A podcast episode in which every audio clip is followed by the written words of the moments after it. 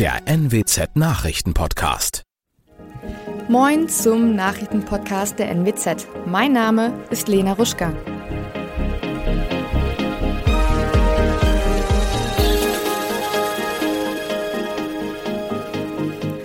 Und das sind unsere regionalen Nachrichten des Tages. Verfahrenseinstellung um Prügelprozess am Bornhorster See. Weihbischof macht Weg zur Krankenhausfusion frei. Und neue Fahrradstraße für Oldenburg beschlossen. Das hätte ganz schön böse ausgehen können. Zwei Brüder aus Oldenburg, heute 23 und 31 Jahre alt, sollen vor fünf Jahren am kleinen Bornhorster See auf dort feiernde Abiturienten eingeschlagen und eines der Opfer unter Vorhalt eines Messers ausgeraubt haben. Jetzt stellte die große Jugendkammer des Oldenburger Landgerichtes das Verfahren gegen die Angeklagten gegen Zahlung eines Schmerzensgeldes für das ausgeraubte Opfer ein. Mehrere Aspekte sprachen für das deutliche Abmildern der ursprünglichen Anklage. Zuständig für den Fall war die Jugendkammer deswegen, weil der jüngere Angeklagte zur Tatzeit noch jugendlich war. Am Mittwoch fassten Vertreter des bischöflich-münsterschen Offizialats in Fechter und des Pius-Hospitals den entsprechenden Gesetzesbeschluss für den Zusammenschluss zwischen dem katholischen Pius-Hospital und dem evangelischen Krankenhaus in Oldenburg zu einem ökumenischen Innenstadtkrankenhaus zusammen. Weihbischof Wilfried Heising hatte seinen Widerstand gegen die Fusionspläne aufgegeben. Ein Gutachten bestätigte, dass ein Zusammenschluss stiftungsrechtlich möglich sei. Das hatte das Offizialat zuvor bestritten und gefordert, das Pius als katholischen Leuchtturm zu stärken. Einen konkreten Termin für den Zusammenschluss, den die beiden Häuser aus medizinischen und wirtschaftlichen Gründen anstreben, gibt es noch nicht. In Oldenburg haben Verkehrsausschuss und Rat die Einrichtung einer neuen Fahrradstraße vom Fliegerhorstgelände bis in die Innenstadt beschlossen. Unterstützung für ihre Idee haben die Fraktionen vom ADFC, dem VCD und der Initiative Verkehrswandel bekommen. Sie haben die mögliche Route unter die Lupe genommen und Politik und Stadt eine Liste mit aus ihrer Sicht nötigen Maßnahmen erstellt. Zur genauen Umsetzung blieben allerdings noch einige Fragen offen, weil Antragsteller und Verwaltung durchaus unterschiedliche Vorstellungen über nötige Maßnahmen haben. Während die Unterstützer des Antrags von einer unkomplizierten Umsetzung sprechen, sieht die Verwaltung einen deutlich höheren Aufwand.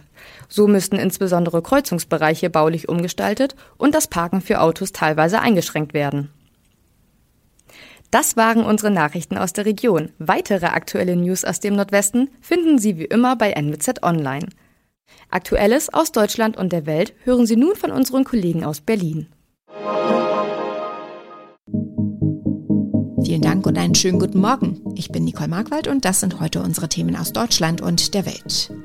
Wie lässt sich die Registrierung und Verteilung der Geflüchteten aus der Ukraine besser organisieren? Der Krieg in der Ukraine ist heute auch Thema bei Gesprächen zwischen der EU-Spitze und der chinesischen Führung.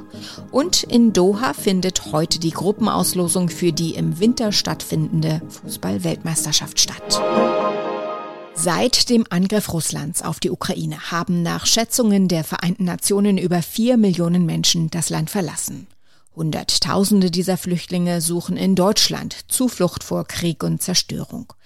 Doch bei der Verteilung, Registrierung und Unterbringung der Kriegsflüchtlinge ist aus Sicht der Städte und Kommunen mehr Steuerung und Unterstützung vom Bund nötig.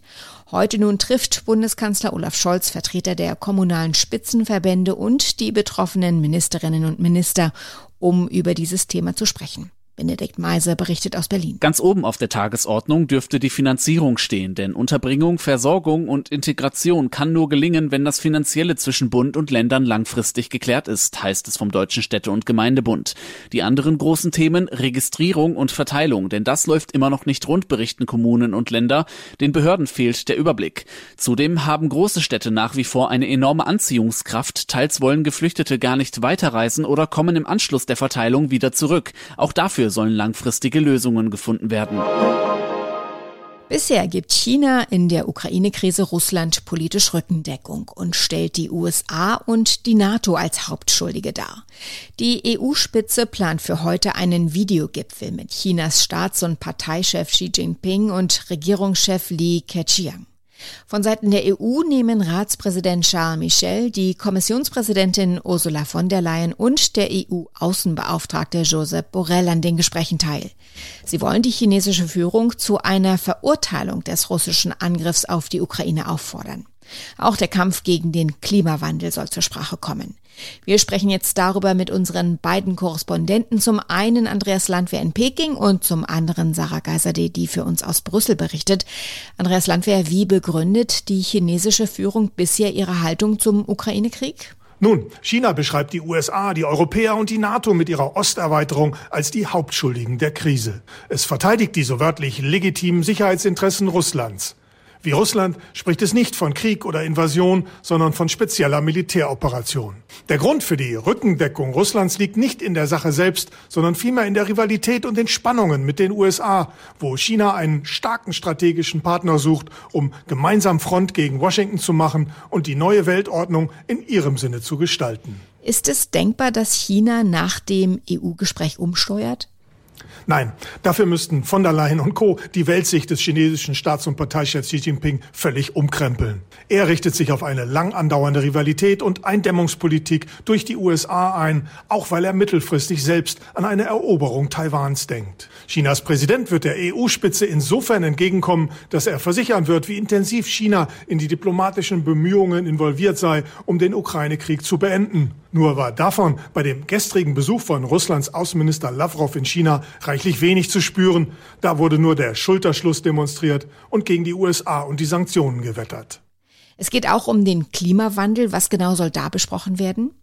China ist der größte Kohleverbraucher und der größte Kohlendioxidproduzent der Welt mit weiter steigenden Emissionen. Ohne die zweitgrößte Volkswirtschaft kann der Klimawandel weltweit nicht gebremst werden, egal wie viel die Deutschen und anderen Europäer tun. China hat eigene Anstrengungen versprochen und unternommen, erlebte aber im vergangenen Jahr massive Stromengpässe, die Wirtschaft und Alltag beeinträchtigten. Seither wird der Kampf gegen den Klimawandel in China wieder lockerer gehandhabt, was aber auch bedeutet, dass der Kohleverbrauch wieder steigt. Von Peking aus nun nach Brüssel. Sarah Geiserde, was will die EU mit diesem Gespräch erreichen? Die EU-Spitzen wollen, dass China seinen Einfluss auf den russischen Präsidenten Putin nutzt und darauf einwirkt, dass Russland den Krieg gegen die Ukraine bald beendet. Wird interessant, wie das läuft. Peking stellt nämlich, was die Ukraine-Krise angeht, den Westen als Hauptverursacher dar. Das Verhältnis zwischen der EU und China ist zurzeit ohnehin sehr angespannt. Hier in Brüssel wird zum Beispiel die Verfolgung der Uiguren und Tibeter in China kritisiert. Und in einer Mitteilung heißt es auch von EU-Seite, man werde bei dem Gipfel die Wiederaufnahme des Menschenrechtsdialogs mit China fordern. In Doha werden heute die Gruppen für die Fußball-Weltmeisterschaft im Winter in Katar ausgelost. Deutschland ist nur im zweiten Lostopf einsortiert. Damit droht der Mannschaft von Hansi Flick schon in der Vorrunde ein Top-Gegner wie Brasilien oder Frankreich. Thomas Thunfeld, muss man sich da jetzt schon ums Weiterkommen sorgen? Also nicht mehr als normal, würde ich sagen, denn es kommen ja immerhin die ersten beiden Mannschaften jeder Gruppe weiter. Auf der anderen Seite garantieren auch vermeintlich leichtere Gegner in der Vorrunde kein Weiterkommen. Das wissen wir ja seit der letzten WM nur zu gut. Aber das deutsche Team ist ja auf einem sehr guten Weg. Das haben wir ja über weite Strecken beim 1 zu 1 in Amsterdam gerade erst gesehen. Und deshalb sieht auch Bundestrainer Hansi Flick der Auslosung ziemlich gelassen entgegen. Zumal Mannschaft und Trainer ja Weltmeister werden wollen, das haben sie jedenfalls auch zuletzt wieder betont. Ist das realistisch? Also auf dem Papier ist Deutschland sicher nicht der Top-Favorit, aber Kapitän Manuel Neuer hat die Zielvorgabe für Katar trotzdem ganz offensiv formuliert. Wir als Profisportler werden an Trophäen, an Titel gemessen und für mich gibt es da nur ein Ziel, was ich habe und das ist der Weltmeistertitel. Und die Spiele unter Hansi Flick haben ja zuletzt auch einen klaren Trend nach oben gezeigt. Ob es dann am Ende wirklich zum Titel reicht, das ist heute natürlich schwer zu sagen. Wie läuft denn die Auslosung ab und was wäre die schwerste mögliche Gruppe für Deutschland? Ja, zuerst werden die stärksten Mannschaften aus Top 1 auf die Gruppen verteilt und dann werden die Teams aus den Töpfen 2 bis 4 dazugelost. Wobei immer nur eine Mannschaft pro Kontinent in eine Gruppe kommt, beziehungsweise maximal zwei Mannschaften aus Europa. Ja, und Besonders schwierige Gegner, klar, wären natürlich Brasilien oder auch Frankreich der Weltmeister, aber in den Töpfen drei und vier, da lauern eigentlich keine überragenden Gegner. Deshalb gibt's, glaube ich, auch kein Hammergruppenszenario. Diese WM ist ja seit der Vergabe umstritten, vor allem wegen der Menschenrechtssituation in Katar und der Ausbeutung ausländischer Arbeiter. Der DFB hat ja auch schon begonnen, die deutschen Spieler auf das Thema vorzubereiten. Wie ernst nimmt man das im deutschen Lager? Also nach meinem Eindruck nehmen sie das sehr ernst. Deshalb hat es ja dazu auch vergangene Woche ein erstes Gespräch der Mannschaft mit Menschenrechtsorganisationen gegeben. Und Wenzel Michalski zum Beispiel, der Direktor von Human Rights Watch, der spricht zum Thema Katar weiter Klartext. Im Land selber werden Menschenrechte nach wie vor missachtet. Es gibt keine Beschwerdemöglichkeit in Form von Protesten. Und deshalb fordert er zum Beispiel auch von Politikern, die eventuell zur WM reisen, Menschenrechte bei der Gelegenheit dann auch öffentlich einzufordern. Man macht's oder man lässt das Bett am frühen Morgen nach dem Aufstehen. Die einen richten sofort nach dem Aufstehen alles ordentlich her und äh, legen dann vielleicht noch eine schöne dekorative Tagesdecke drauf. Die anderen lassen Chaos Chaos sein. Schließlich legt man sich am Abend ja da wieder rein. Das ist aber nicht nur eine Typfrage, sondern das hat dann auch handfeste Auswirkungen auf die Haltbarkeit der Matratze, ob man es glaubt oder nicht. Wie macht man sein Bett also richtig? Ronny Thorau mit ein paar Tipps. Ronny, im Prinzip äh, muss man festhalten, es ist beides falsch. Zu viel Betten machen und zu wenig? Ja, fangen wir mal mit den peniblen Sofortbettenmachern an. Ist natürlich ein gutes Gefühl, wenn man das Bettzeug gleich nach dem Aufstehen von Wurstelbergen in gerade gezirkelte Rechtecke verwandelt. Aber der Fachverband der Matratzenindustrie warnt, in der Matratze sammelt sich über Nacht viel Feuchtigkeit durch unseren Schweiß. Der sollte auslüften können. Beste Taktik dabei, Bettdecke zurückschlagen und erstmal duschen gehen oder einen Kaffee trinken. Solange kann dann die Feuchtigkeit aus der Matratze in die Raumluft entweichen und dann Stoßlüften Minuten, um die Feuchtigkeit aus dem Zimmer zu kriegen und dann das Bett machen. Okay, und wie macht man das Bett richtig? Ist es egal, welche Formen man dem Bettzeug gibt oder ob eine Tagesdecke oben drauf kommt?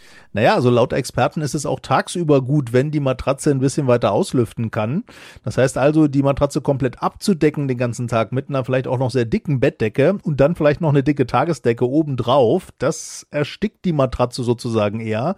Besser ist, sagen die Experten, die Bettdecke zum Beispiel halb umzuschlagen, sodass eben ein Teil der Matratze den Tag über frei liegt und an die Luft kommt. Das empfiehlt sich umso mehr eben, je dicker Bettdecke oder Tagesdecke sind. Und sollte man sein Bett aufschütteln, wie Frau Holle, oder ist das wurscht? Na, das ist schon gut, weil das verhindert, dass die Füllung verklumpt. Gilt übrigens auch für Kissen. Nicht für alle aber. Bei manchen Kissen ist Aufschütteln auch kontraproduktiv, nämlich zum Beispiel so ergonomisch geformte aus Schaumteilen. Die kann man durchs Schütteln sogar beschädigen. Aber normale Kissen sollte man durchaus auch aufschütteln. Experten raten allerdings nicht zu kräftigem Schütteln von Kissen oder Bettdecke, sondern eher vorsichtig. Also sagen wir so, Frau Holle hat übertrieben. Eine Woche nach den Oscars steht die nächste große Promi-Veranstaltung an. In der Nacht zum Montag werden die Grammys verliehen, der große Musikpreis, zum ersten Mal in Las Vegas. US-Musiker John Batiste ist mit elf Nominierungen ein Favorit. Dahinter folgen Sänger Justin Bieber, Rapperin Doja Cat und Singer-Songwriter Her mit jeweils acht Nominierungen. Billie Eilish und Olivia Rodrigo können sich in sieben Grammy-Kategorien Hoffnungen machen. Tina Eck berichtet aus den USA. Wie wird die Veranstaltung denn ablaufen, dieses Mal aus dem Spielerparadies Las Vegas? Ja, in der Tat. Es geht live auf die große Bühne in der Casino-Metropole Las Vegas. Eigentlich sollte diese 64. Äh, Grammy-Gala schon Ende Januar stattfinden, aber dann kam die Omikron-Variante dazwischen und das Ganze wurde verschoben. Es gibt jede Menge Show-Einlagen, unter anderem auch von Billie Eilish, eine große Musikparty, also rund 13.000 Mitglieder der sogenannten Recording Academy entscheiden entscheiden über die Preisträger in 86 Kategorien. Wer ist John Baptiste, der große Hoffnungsträger, der mit elf Nominierungen das Feld anführt? Ja, John Batista, der 35-Jährige, hat schon einen Oscar und einen Golden Globe für die beste Filmmusik im Schrank, aber so richtig bekannt war er bislang nicht. Er ist ein Jazz- und Soul-Musiker, Pianist und Komponist und er hat eine, äh, hat ein recht politisches, bürgerrechtsbewegtes Album aufgenommen. We Are heißt das. Und wenn er sich damit jetzt gegen die Pop-Konkurrenz durchsetzt, dann dürfte er wirklich endgültig in die Riege der Musik-Superstars aufsteigen. Auf dem Album Cover ist Batista Christ in einer Art Predigergewand zu sehen, ein Symbol für den Gospel in seiner Musik. Neben diesen großen Stars gibt es denn noch andere Kandidaten, die sich Hoffnungen machen können? Ja, da ist zum Beispiel der frühere Präsident Obama, der für die Audioversion seines Buches Ein verheißenes Land nominiert ist. Äh, dann auch immer wieder unser guter Hans Zimmer mit dem Soundtrack zu dem Film Dune. Der hatte ja auch schon bei den Golden Globes gesiegt. dann ist da noch der Text in einem Booklet zu einem Beethoven-Album. Äh, den hat die Tübinger Professorin Ann-Kathrin Zimmermann geschrieben. Und darin philosophiert sie über Beethoven in verschiedenen Sphären. Architektonisch, zeitlich, musikalisch, historisch, literarisch. Und dafür ist auch sie äh, für einen Grammy nominiert. Hat die berühmte Ohrfeige von Will Smith bei den Oscars auch Folgen für die Grammys? Gibt es da jetzt schärfere Kontrollen für die Gags? Also eine Art Witzpolizei, ich denke nicht. Äh, aber vielleicht legt sich Moderator Trevor Noah ja selbst ein bisschen die Zügel oder eine Art Zensur auf nach, nach dem ganzen Oscar-Wirbel da. Für Wirbel hat im Vorfeld wieder mal Kanye West gesorgt. Äh, der hatte sich mit seiner Ex Kim Kardashian öffentlich über deren neuen Freund gestritten und deswegen äh, wollten die Grammy-Veranstalter einen möglichen Auftritt von ihm absagen, vermutlich, um einen weiteren Eklat zu vermeiden. Soweit das Wichtigste an diesem Freitagmorgen. Ich heiße Nicole Marquardt und wünsche einen guten Tag.